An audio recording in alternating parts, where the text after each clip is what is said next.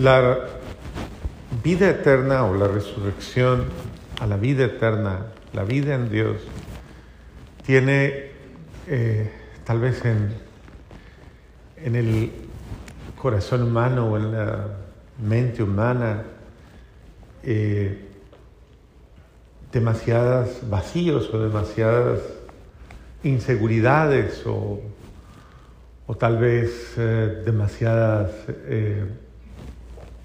malas ideas. Yo conozco católicos que creen en la reencarnación. ¿Usted cree en la reencarnación? No. ¿No? ¿Usted cree que alguna vez fue por allá una vaca y que ahora ya evolucionó y que... ¿No? Bueno. Hay otros que creen que, sí, que, que eh, finalmente eso de la vida eterna es como, pues, bueno, tal vez algo que como no lo alcanzo a manejar, entonces puede ser una cosa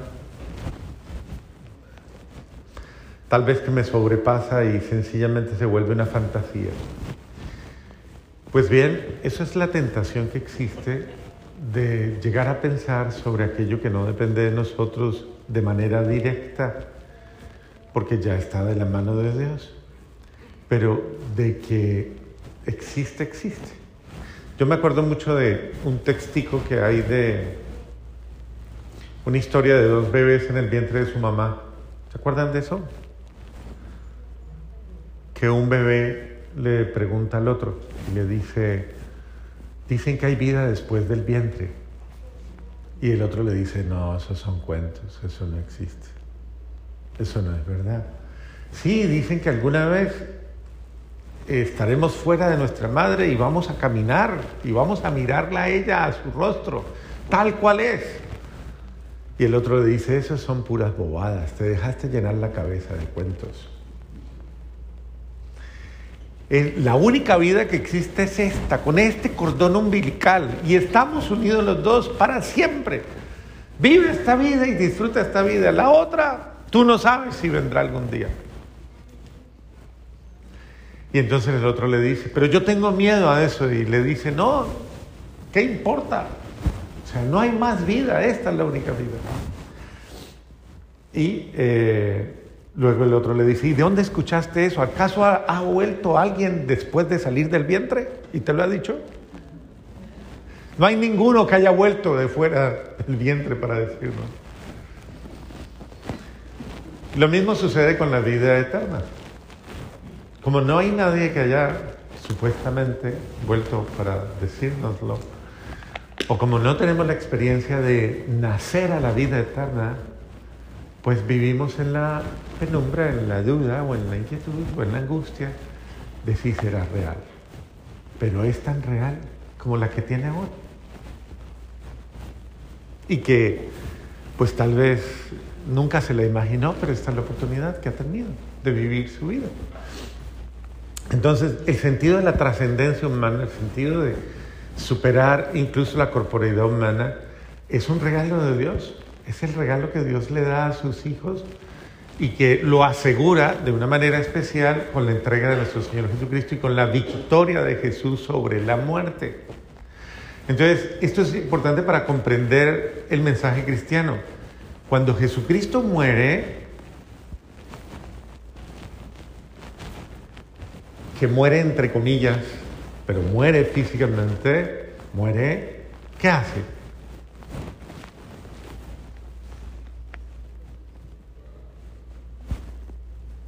Cuando Dios muere, entre comillas, ¿qué hace? Eso, vence a la muerte. Eso quiere decir que nosotros no seguimos un Dios muerto, sino un Dios vivo. De hecho, cuando usted se pone a rezarle al Señor, usted no dice, no, no le reza a un muerto, o a la Virgen, usted le reza a una muerta, difunta María, ¿sí? O al difunto José, ¿sí? Usted le reza a vivos, vivos, vivos, porque están vivos, porque ya la muerte ha sido vencida. Cuando se muera su esposa, No, todavía no, yo sé que no.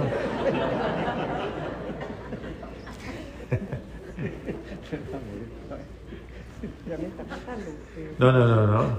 Bueno, pongámoslo a él, pues. Cuando me muera él.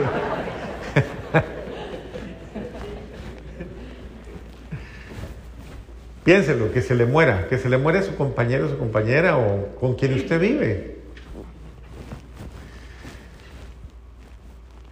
¿Se le murió de verdad? Cuando se muera, ¿se murió de verdad? Físicamente sí, pero espiritualmente no. Porque yo siempre sigo con uno hasta... ¿Usted siempre va a seguir con ella? ¿Hasta dónde? Hasta que muera yo también. Hasta que usted se muera. Y hasta que ella se muera también. Usted no se va a volver a casar después de que sea... No, no sabe, no sabe. Uno más joven, por ahí. No van a pelear, ¿no?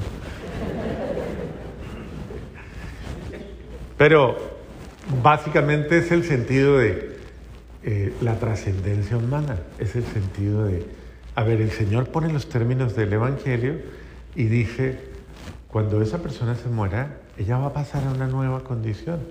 Entonces ella, ella y él fue su compañero durante la vida presente. Usted la ayudó a salvarse. Usted la lleva al cielo. Usted la está cuidando, ayudándola a que ella llegue al cielo. Y ella está haciendo lo mismo con usted. ¿Usted quiere ir al cielo? Señor. Entonces hágale caso a ella. ¿Está bien? Sí. Pues ella lo está cuidando, ¿no? para ir al cielo. ya no lo está cuidando para otra. ¿Cierto que no? No, no, no. No, ella lo está cuidando es para que usted vaya al cielo. Así es. ¿Cierto? Entonces, ese es el sentido. En la vida temporal, en la vida temporal, nos acompañamos para llegar a la vida sobrenatural. Y ese es el sentido del matrimonio. Es un acto de solidaridad, es un acto de soporte, de ayuda mutua, precisamente, y obviamente de proyección de la vida temporal en la vida de los hijos, los nietos, los bisnietos y todo. Pero usted ha sido, ha sido de una manera especial confiado a otro o confiado a otra para que esa otra persona que constituye una fortaleza maravillosa que se llama familia, le guarde a usted y le ayude a vivir de tal manera que usted alcance la vida eterna.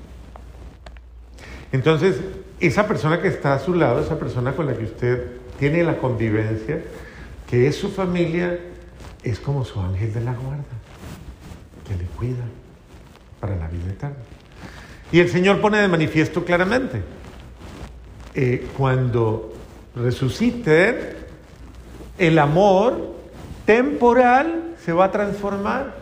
El amor, este amor temporal, este amor momentáneo, que está fundado muchas veces en, relaciones de dependencia o de interdependencia, este amor se va a transformar en un amor universal. O sea, la plenitud del amor será en usted.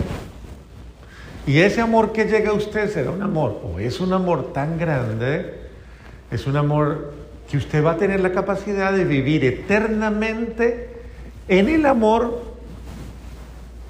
sin depender de nadie.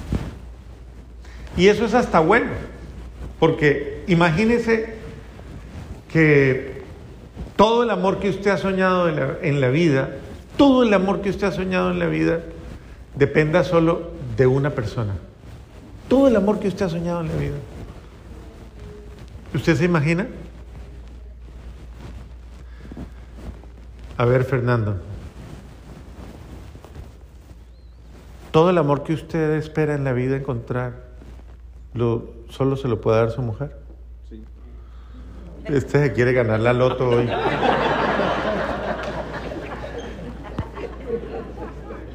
Alejandra, todo el amor que Fernando le da es lo único, el único amor que usted. Ya dijo que no, hermano. Entonces, pensémoslo en un segundo. Ese amor que tenemos y por el que peleamos tanto, porque usted pelea por ese amor, ¿sí o no? Míreme, salúdeme, hábleme, dígame algo, dígame que me quiere. Si me quiere o no me quiere. Acuérdese. Bueno, todo ese amor porque usted pelea todos los días y a toda hora. Ese amor un día va a pasar. Porque ese amor que humanamente nos damos no es completo, no es absoluto, es imperfecto. Qué pesar, hombre, ustedes tan ilusionados que estaban. Es absolutamente imperfecto, es un amor humano. Y no es que él sea malo, no, él tiene cara de bueno, miren verán. O ella sea mala, no, es que, es que somos limitados. El único que nos promete un amor que nunca va a pasar, un amor que nunca se va a acabar. ¿Quién es? Y ese amor verdadero es eterno, eterno, no tiene límite. Pero usted puede comenzar a vivirlo aquí desde ahora. Puede comenzar a vivirlo con un amor que supere su egoísmo personal, que supere sus miedos personales y que de verdad se abra al amor fraterno, al amor de otros. Que supere el miedo, que supere eh, tantas trabas que tiene, y eso es lo que nos enseña precisamente el amor de Cristo porque Él quiere formar una gran comunidad de amor. Y en esa gran comunidad de amor todos nos cuidamos y todos nos salvaguardamos. Y ese amor es el que hay que cuidar. Yo lo único que no debo perder es ese amor sobrenatural. Entonces, por ejemplo, si nos vamos a la, a la fidelidad, que es un pequeño detalle simplemente dentro de esa perspectiva del amor. Si nos vamos a la fidelidad, la fidelidad, ¿a cuál amor es? ¿A cuál amor? ¿Usted le va a ser fiel a qué amor? ¿Al amor terreno? ¿Al amor de Dios? Al amor terreno también, ¿cierto? Sí. Hay que cuidar el amor terreno, hay que serle fiel. Tenemos que decirlo porque pues eso es importante, ¿cierto? Pero en verdad, el amor fundamental, ¿cuál es? El amor de Dios. Si tú le eres infiel al amor de Dios, ya le fuiste infiel a todo tipo de amor. Entonces, el primer amor que tú debes defender con tu vida, como los hijos de la madre Macabea, el primer y único amor con el que hay que, al que hay que cuidar con la vida. Prefiero morir antes que pecar. Prefiero morir antes que ser infiel no tanto a mi esposo, no tanto a mi esposa, sino ser infiel al amor de Dios. Y eso es lo que hace el heroísmo de los macabeos. Dicen, quíteme los miembros si quiere, máteme si quiere, quíteme la vida, lo que quiera. Pero lo único que usted no va a poder es hacer conmigo es que yo le sea infiel al amor de Dios. Porque el día que yo mate, dañe, vaya contra el amor de Dios en mi vida, me estoy matando a mí mismo. Eso es un suicidio. Me estoy matando. Entonces, yo debo guardar con mi vida el único amor por el que vale la pena dar la vida. El amor verdadero, el amor de Dios. Por eso Santo Domingo Sabio decía, morir antes que pecar. Morir antes que pecar. Y lo tenía muy en claro. Y decía, estoy dispuesto a dar la vida por el único amor por el que vale la pena dar la vida. Entonces, si usted, le voy a dar la fórmula, incluso para las que quieren conseguir marido o, mujer, si su marido ama a Dios por encima de todas las cosas, por encima de usted misma, o por encima, su mujer, por encima de usted mismo, ese o esa es un muy buen marido. Porque ese y esa sabe que el día que le falte a Dios, ese día se suicida, ese día se mata a sí mismo. Porque su fidelidad a Dios es tan, tal, que esa persona sabe que no puede defraudar el único amor que le ama verdaderamente. Entonces, estamos llamados a una fidelidad, a un amor que nunca acaba, que nunca muere, que es el amor de Dios que es para siempre. Y si yo me inspiro en ese mismo amor, yo también debo aprender a amar, amar el amor verdadero y dejar de andar buscando fantasías en la vida. Cuando una persona muchas veces expresa y dice cosas como, eh, bueno, padre, pues yo ya no voy a, voy a, voy a volver a la iglesia, o no voy a volver a, porque conseguí mujer, porque conseguí marido. Y entonces yo, pues ya no me puedo confesar, ya no me puedo. Yo personalmente siempre le digo, piénselo bien. Y más bien haga un alto con la persona con la que usted quiere construir un hogar y háganlo bien, háganlo bien. Que es que él tiene un matrimonio anterior, ella tiene un matrimonio anterior. Y yo sí, resuelvan eso, vengan y hablemos, aclaremos. Si eso tiene forma de resolverse, resuélvalo pero no pierda el amor verdadero por un amor temporal. Todo tiene solución y tenemos que buscar la manera de solucionar. Pero no traicione el amor verdadero por quedarse con un amor temporal. Su amor temporal le falla y usted se quedó rindiéndole culto a un amor. Entonces, esa es la explicación de muchas de estas realidades con las que nosotros debemos aprender que Dios nos está invitando a no vivir fantasías, a no vivir mentiras, sino a vivir la única realidad, el único amor, lo único que es verdad. Y ese amor no nos va a separar nadie, ni siquiera la muerte, ni siquiera la muerte. Yo ahorita que estaba leyendo el Evangelio, yo pensaba, cuando el Señor estaba diciendo, eh, es que se casó con uno y se casó, se casó e, ella con ellos con ella, el uno, el otro, el otro, el otro, el otro, y, y ninguno dio descendencia. Algo le pasaba a la señora, ¿cierto? Porque finalmente se murió ella, pero ningún marido pudo. Entonces yo pensaba y decía, pensamientos humanos. Y otro pensamiento humano, cuando, estamos, cuando estábamos escuchando que dice Jesús, es que allá en el cielo no va a ser así, ustedes no se van a casar. Y muchos que llevan tres matrimonios descansados dijeron, ay, voy a estar libre y tranquilo en el cielo. Bueno, pues mire cómo Dios despeja. Cuando lo entendemos, muchas confusiones, muchas dudas y nos lleva precisamente a pensar en el único amor por el que vale la pena vivir y por, por el que estamos unidos. Ese amor que Él nos da es un amor que debemos construir, incluso no en relaciones solo de pareja, sino en relaciones de familia. Este amor es eterno, este amor fraterno, este amor de hermanos, este amor de familia, este amor nunca muere, es un amor eterno. Así que estamos construyendo una realidad de amor que nos guarda en la tierra y también en el cielo. Amén. La palabra de Dios hoy nos invita a, a ser muy honestos o sinceros en lo que hacemos. O sea, eh, Dios nos ha confiado dones, talentos, gracias, virtudes, cualidades, carismas.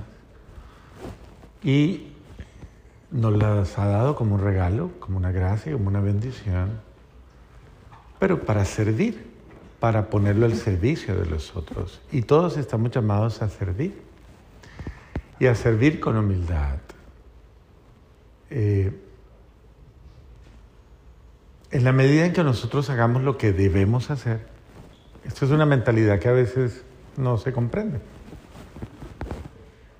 a veces no tenemos muy claro qué es lo que yo debo hacer. Y tal vez eh, frente a esto puede haber mucha evasión. Mucha evasión quiere decir como mucha disculpa o justificación para no hacer muchas cosas. Por ejemplo, algo muy fácil. Ser buenos. Todos estamos obligados a ser buenos. ¿Sí o no? ¿Qué es ser bueno?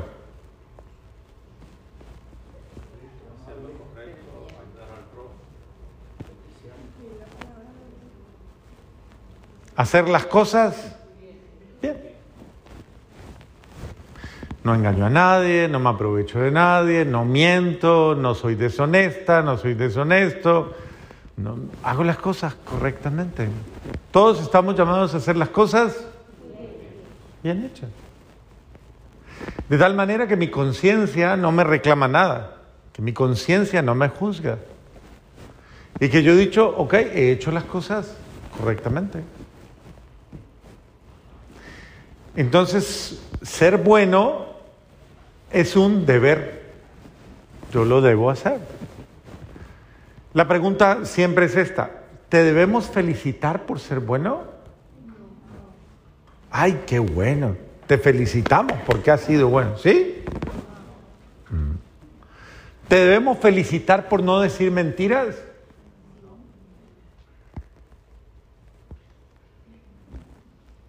¿Te debemos felicitar por no, por no hablar de los demás? ¿Hay que felicitarte? ¿Te debemos felicitar porque eres eh, honesto en tu trabajo? ¿Te debemos felicitar por ser una persona de buen carácter? ¿Hay que felicitarte? ¿Ah? El día que sacas la basura a la calle hay que decirte, ay, qué bien, lo hiciste, lo hiciste. Sí, hay que decirte. Cuando limpias la casa y acomodas y arreglas y la dejas bonita, ¿hay que darte regalos?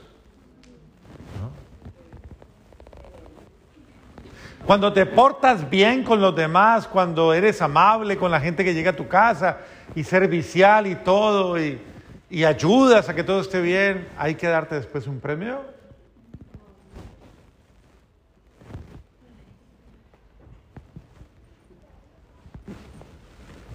Bueno, eso implica que entonces hay cosas que yo debo, debo hacer y las debo hacer.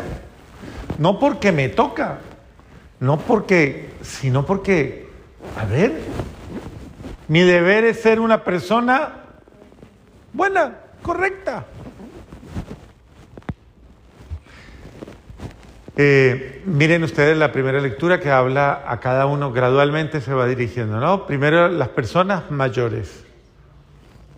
Porque se supone que las personas mayores son las personas que... Correcto, o sea, que una persona que ha vivido más se supone que es una persona más más madura, más sabia. ¿Qué es la sabiduría?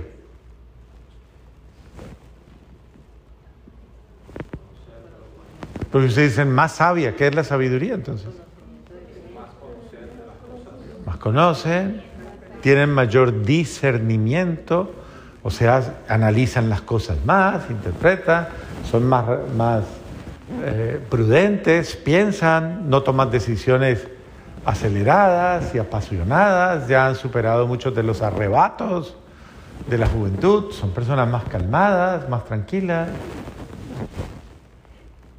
¿Cierto? Y luego dice que no anden en chismes o, creando problemas con todo el mundo, que no anden. Entonces, Ah, entre mayor, como que entre mayor madurez hay, como que se va pidiendo, eh, no haga cosas que le hagan perder a usted la admiración. Ustedes han sentido muchas veces lo que es que uno admire a alguien y después esa persona hace cosas que uno dice, yo no esperaba que hiciera eso. O yo no esperaba que saliera con eso. Yo no esperaba que reaccionara así. Yo no esperaba que usted me mintiera, no esperaba que usted me mintiera.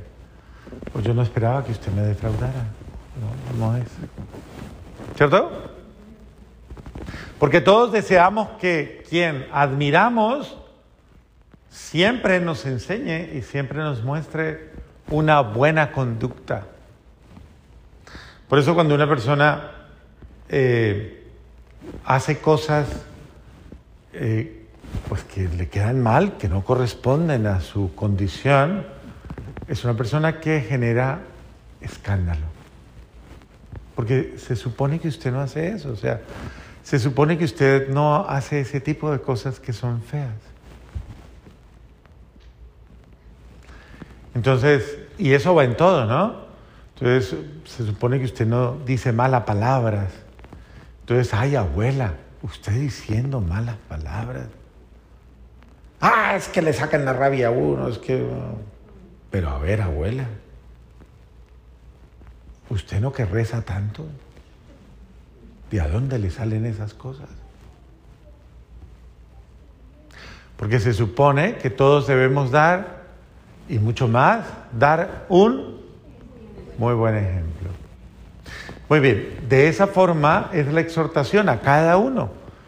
Cada uno debe portarse dignamente, debe portarse como corresponde. Es decir, es, la cuestión del comportamiento. Entonces el Señor está diciendo, a ver, cuando hagas las cosas, hazlas eh, bien, pero no busques que, pues, que se te, sí, que se te exalte por lo que debes hacer bien, es lo correcto. A mí me encanta la gente cuando dice, cuando dice, cuando es honesta, ¿no? Cuando dice cosas. Me encontré esto. Si usted se encuentra por ahí 100 dólares, ¿usted los devuelve? No, no sé. Usted busca a la persona que posiblemente usted va y busca, se los encontró y usted que dice, ay, qué milagro, qué regalo para mí todo. O usted primero piensa y dice, a alguien debe habérsele perdido esto y pues yo voy a buscar.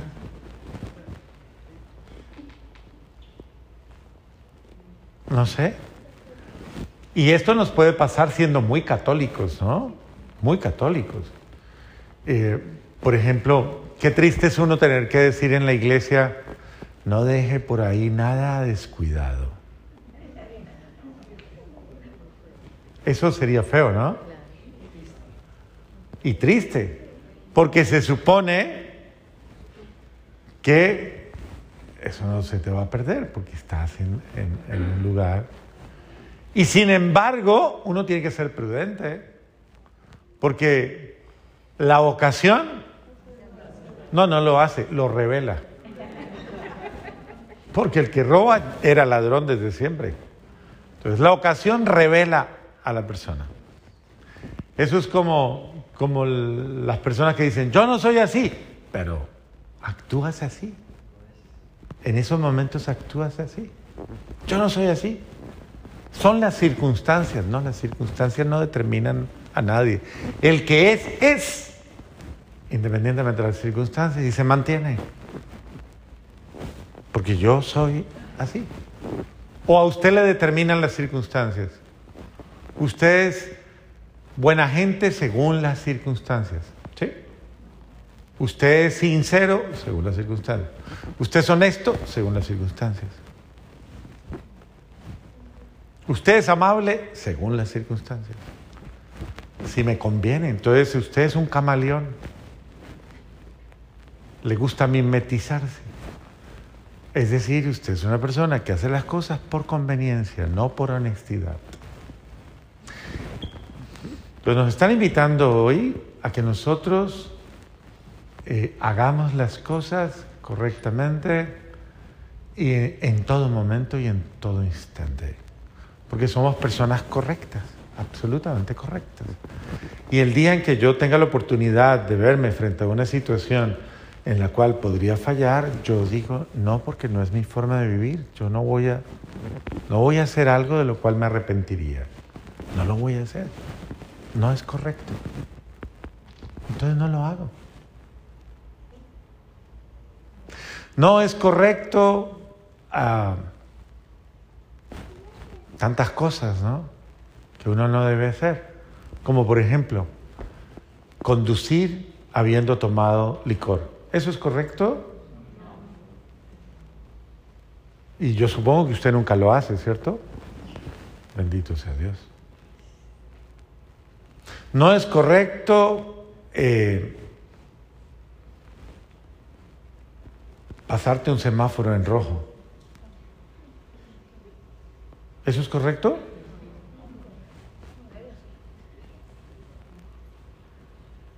No es correcto eh, no hacer el alto cuando el alto, hay un pare que te dice un stop, que te dice para. Y así sucesivamente. Lo correcto es correcto y lo incorrecto es incorrecto. Entonces, acuérdense, el, el dispositivo dice, hay tres formas de, por ejemplo, con la mentira. ¿Cómo es que la mentira se dice? La mentira se vive y la mentira se hace. ¿Usted dice mentiras?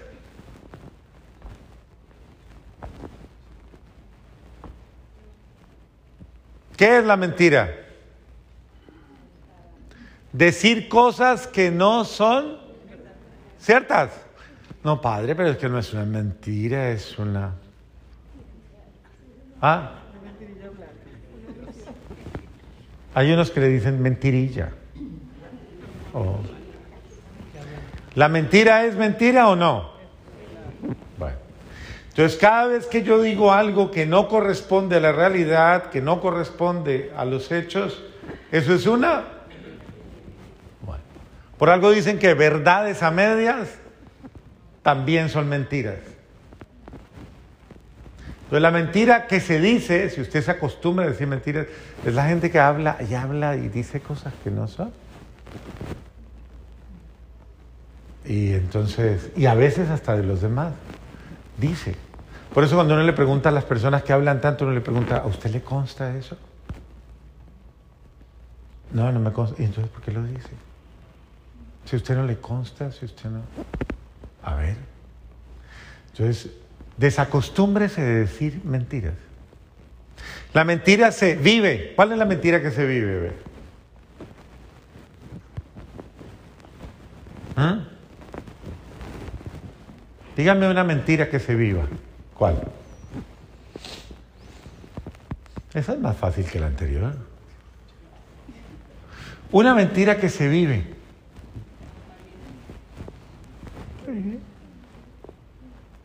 El mal genio. Esa es una mentira que se vive. ¿Usted es una persona mal geniada? ¿Lo es?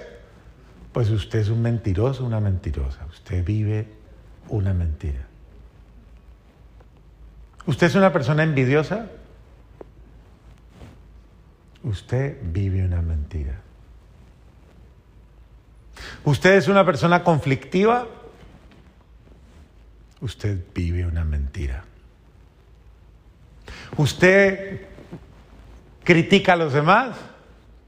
Usted es una persona mentirosa. ¿Usted eh, pone en entredicho la dignidad de los demás? Usted es una persona mentirosa. ¿Usted es egoísta? Usted es un mentiroso.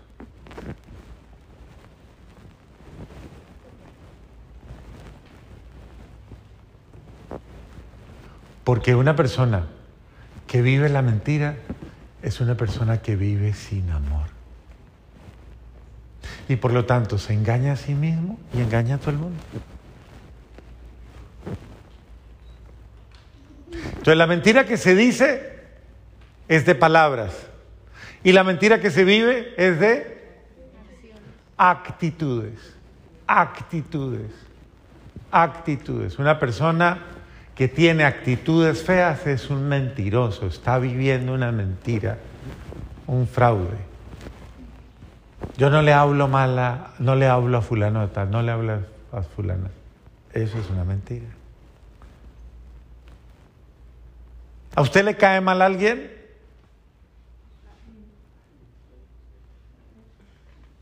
Eso es una mentira. Finalmente, la mentira se dice, ¿qué más les dije? Se vive y se hace. ¿Qué es hacer mentira?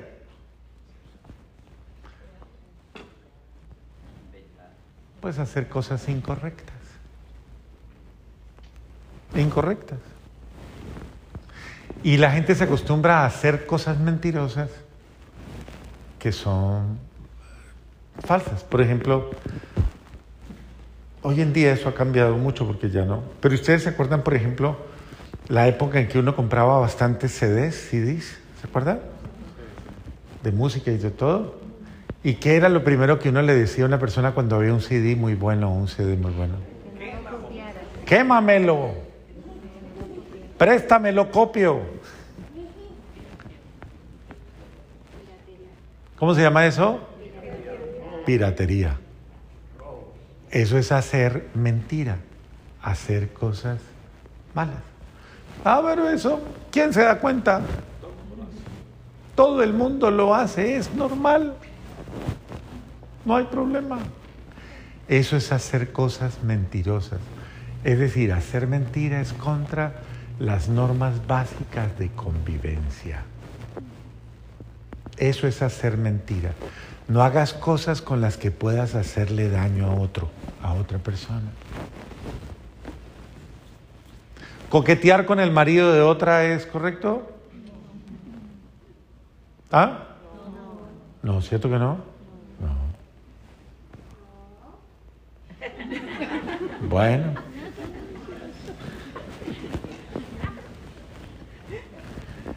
Igual, hay muchas cosas que no son correctas, no son correctas, no las hagas. Igual eh, hay actitudes que no son, por eso dicen muchas cosas, no hagas cosas buenas que parezcan malas, ¿no? O sea, haz las cosas que sean correctas y con las cuales tú no, no hagas daño a nadie. Estar hablando con la esposa de mi amigo que está en crisis porque se están separando, ¿eso es bueno? Sí, dándole un consejo, ¿no? Pero si es- Claro, muchos dieron consejos y... Muchos consejeros terminaron enredados en el claro, pues. Decía un muchacho, un muchacho que estaba de, de eh, aplicando a ser parte de la comunidad y hacer, quería hacer la, la vocación de sacerdote y el muchacho era muy, muy, muy, muy, muy, eh, le gustaba charlar mucho y todo eso y aconsejar a todo el mundo y a todo eso. Y entonces le decían, oye, eh, Pedrito, y esa muchacha que tú charlas tanto con ella dices que tiene muchos problemas, muchos problemas. Y después se retiró por la muchacha. Porque tenía muchos problemas y él pues tenía que ayudarle a resolver los problemas. Entonces, a ver, es, el hecho de yo no debo hacer cosas con las cuales en un momento determinado me expongo a, caer en cosas que, no son correctas. Es el hecho de saber hacer las cosas sin hacerle daño a nadie, cuidando absolutamente a todos. Y en ese sentido estamos invitados, y es lo que el Señor nos dice, hagamos las cosas bien y sintámonos, siéntase bien por hacer las cosas bien. ¿Usted se siente bien cuando hace las cosas bien? Aunque nadie lo felicite, aunque nadie le diga nada, pero usted puede dormir tranquilo, porque usted dice, todo lo dice, hágalo bien y de verdad eh, la vida le recompensará, porque la vida le devuelve lo que no le da. Como me tratan, yo trato. No como me tratan, como yo trato. Como yo trato, me tratan. No hagas a los demás lo que qué. Lo que no quieres que te hagan a ti. Y en esta medida en que tú apliques esto y seas bondadoso y seas bueno, tú serás un sembrador de gracias, serás un sembrador de virtudes. El que da amor, el que siembra amor, genera amor. Pero no se ponga a pedir lo que usted no, no pida lo que usted no. Si quiere que alguien le dé algo, ¿qué debe hacer usted primero? Delo. Y eso le volverá a usted, porque todo lo que usted da, vuelve a usted. Amén.